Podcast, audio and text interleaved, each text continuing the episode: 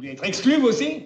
Ça ne déplairait pas Encore une insolence Sortez Je vais être exclu, mais je ne peux pas sortir. Je froid devant. Foutez-moi le camp Ça, c'est pas légal.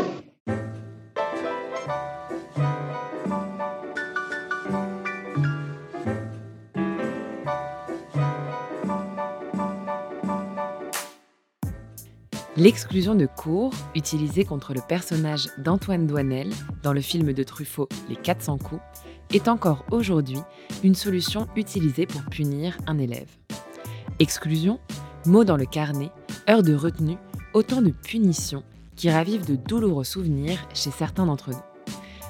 Dans le domaine de l'éducation, la sanction est la conséquence du manquement à une règle. La punition, elle, vise à priver ou à contraindre l'élève et marque ainsi la relation hiérarchique qui lie l'adulte à l'enfant. À l'heure des remises en question, où d'anciennes manières d'éduquer et de sanctionner côtoient de nouvelles pratiques, la punition soulève de nombreux débats, tandis que l'école s'interroge sur les moyens d'inculquer aux élèves le sens des responsabilités. Alors, quelle est l'histoire des pratiques de punition dans l'école française et quelle place prennent-elles aujourd'hui dans le système éducatif? Pour le savoir, nous avons mené l'enquête.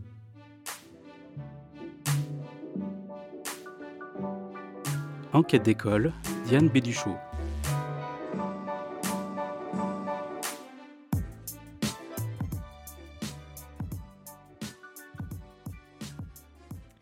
Pour comprendre les débats actuels qui se posent autour des punitions, il faut comprendre que dans la punition, c'est le rapport à l'enfant comme sujet qui est questionné.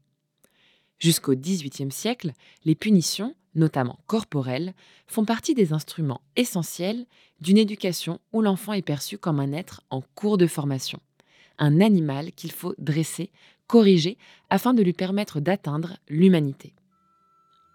Dans l'enfant sauvage, Truffaut, là encore, donne à voir combien le couple punition-récompense fait partie intégrante de l'éducation du jeune Victor, un enfant dit sauvage car découvert dans la nature par des chasseurs, puis éduqué par un maître. Lorsque Victor réussit quelque chose, je le récompense, et lorsqu'il rate, je le punis. Pourtant, je n'ai pas la preuve certaine de lui avoir inspiré le sentiment intérieur de la justice. Il m'obéit et se corrige par la crainte ou l'espoir d'être récompensé, et non par le sentiment désintéressé de l'ordre moral. Pour éclaircir ce doute et obtenir un résultat moins équivoque, je vais être obligé de faire quelque chose d'abominable. Je vais mettre le cœur de Victor à l'épreuve d'une injustice flagrante en le punissant sans raison, justement après un exercice simple qu'il aura réussi sous mes yeux. En le conduisant, éventuellement de force vers le cabinet noir, je lui administrerai un châtiment aussi odieux que révoltant, afin de voir si justement il aura la réaction de se révolter. La correction arbitraire de Victor a pour but de lui faire acquérir une conscience morale. Cette correction, jugée nécessaire, passe pendant longtemps par des sévices corporels, que ce soit au sein de la famille ou à l'école. C'est à partir des philosophes des Lumières que les martinets et autres instruments de châtiment commencent à être critiqués. Interdits à l'école à partir de 1880, ils y restent néanmoins jusque dans les années 1970, reflet de ce qui se passe dans les foyers. En 1971, cette mère de famille, invitée de l'émission Aujourd'hui Madame, est d'ailleurs la seule invitée sur le plateau à les critiquer. Je pense qu'il y a d'autres punitions. La fessée, je crois que c'est surtout un soulagement des parents plutôt. Un discours rare à l'époque. En 1979, les Suédois sont les premiers à bannir les punitions sur les enfants.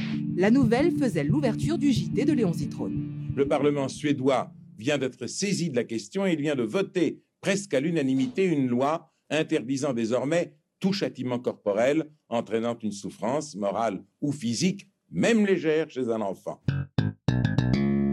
C'est la reconnaissance des droits des enfants qui naissent tout au long du XXe siècle qui va progressivement faire bouger les lignes. En 1924, la Société des Nations adopte la Déclaration de Genève, un texte historique affirmant pour la première fois l'existence de droits spécifiques liés aux enfants, mais surtout la responsabilité des adultes à leur égard. 70 ans plus tard, en 1989, la Convention internationale des droits de l'enfant des Nations unies est le premier texte contraignant pour les États qui l'ont ratifié. Convention sur les droits de l'enfant. Article 1er. Au sens de la présente convention, un enfant s'entend de tout être humain âgé de moins de 18 ans. Les enfants avaient des devoirs. Depuis l'adoption de cette convention, l'enfant est devenu une personne avec des droits, celui d'être nourri, éduqué, protégé, informé, mais aussi celui de penser et bien sûr de jouer. Un texte qui leur donne le droit de vivre l'enfance. Entre-temps, et dans la lignée des pédagogies nouvelles ou des réflexions de pédiatres comme Françoise Dolto, l'éducation basée sur l'humiliation et la punition est de plus en plus critiquée, car elle est tenue responsable de graves troubles du comportement chez l'enfant devenu adulte. Et que se passe-t-il du côté des punitions scolaires? Là aussi, les sanctions commencent à être réglementées dans le droit. Depuis les décrets de juillet 2000, on distingue deux régimes punitifs. Il y a d'abord les punitions scolaires, qui sanctionnent les manquements mineurs et les perturbations au sein de la classe ou de l'établissement.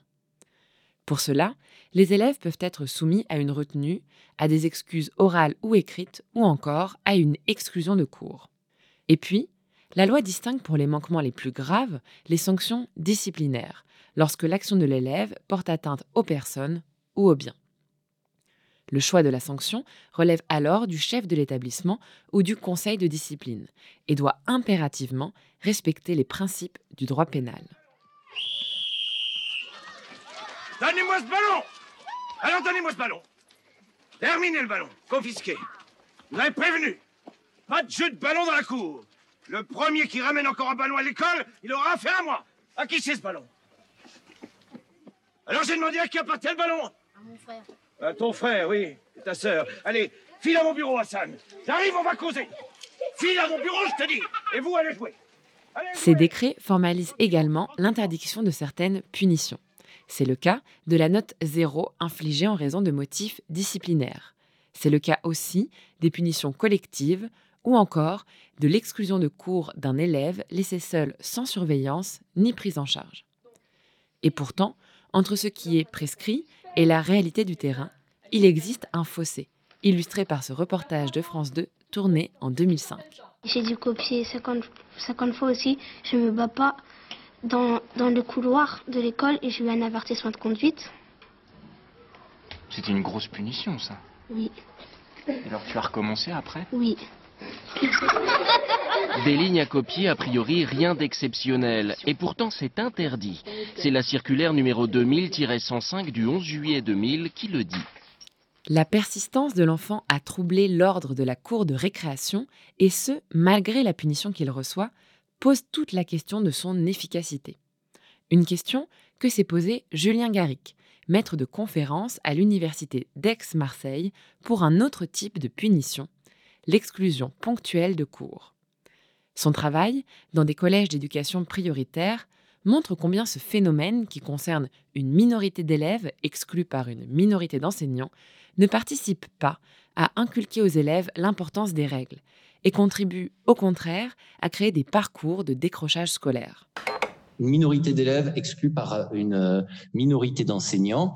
Et alors les enseignants qui excluent, mais alors là pour le coup, la grande majorité des enseignants considèrent que c'est une mesure qui, d'un point de vue éducatif, est totalement inefficace.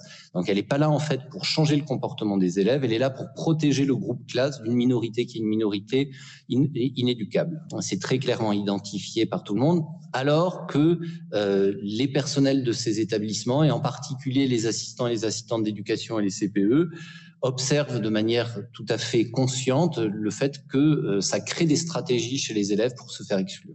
Donc on est dans une forme de circularité avec des élèves qui vont produire des actes euh, de plus en plus déviants pour se faire exclure et des enseignants qui vont avoir de moins en moins de tolérance vis-à-vis -vis de ces élèves et donc les exclure plus euh, facilement encore. Les punitions peuvent aussi contribuer à renforcer les stéréotypes de genre. C'est ce que montre le travail de recherche de Sylvie Héral, qui donne à voir dans son enquête comment les punitions au collège, qui concernent en grande majorité des garçons, contribuent à renforcer les stéréotypes de virilité chez ces derniers. Mais alors, à quelles conditions les sanctions peuvent véritablement participer de l'éducation et de la responsabilisation des élèves? Force est de constater que les éducateurs et les chercheurs sont peu nombreux à s'être emparés de la question. L'ouvrage d'Éric Préra, professeur de philosophie de l'éducation, paru en 2011 et intitulé La sanction en éducation, débute d'ailleurs par cette remarque.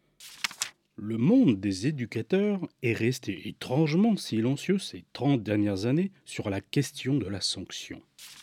Dans son travail de théorisation, Éric Préra insiste sur la notion d'une punition qui puisse être réparatrice, sur le modèle de la justice restaurative. En donnant à l'élève la possibilité et la responsabilité de réparer ce qu'il a brisé en dépassant les règles, on le reconnaît aussi capable d'apporter à la collectivité quelque chose de positif.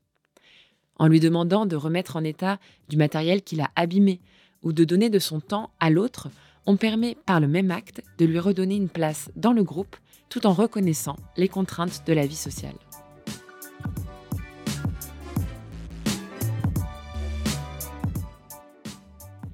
Finalement, la punition interroge surtout le droit à l'école, le droit à l'éducation pour des élèves qui en transgressent les règles. Et ce faisant, elle interroge un ensemble bien plus large de représentations et de pratiques qui vont de la gestion des désordres scolaires à la prévention de la violence, en passant par le décrochage. Vous venez d'écouter Enquête d'école, un podcast de Diane Biduchot. Retrouvez toutes les références sur le site de Quai d'école. Rendez-vous dans un mois pour le prochain épisode.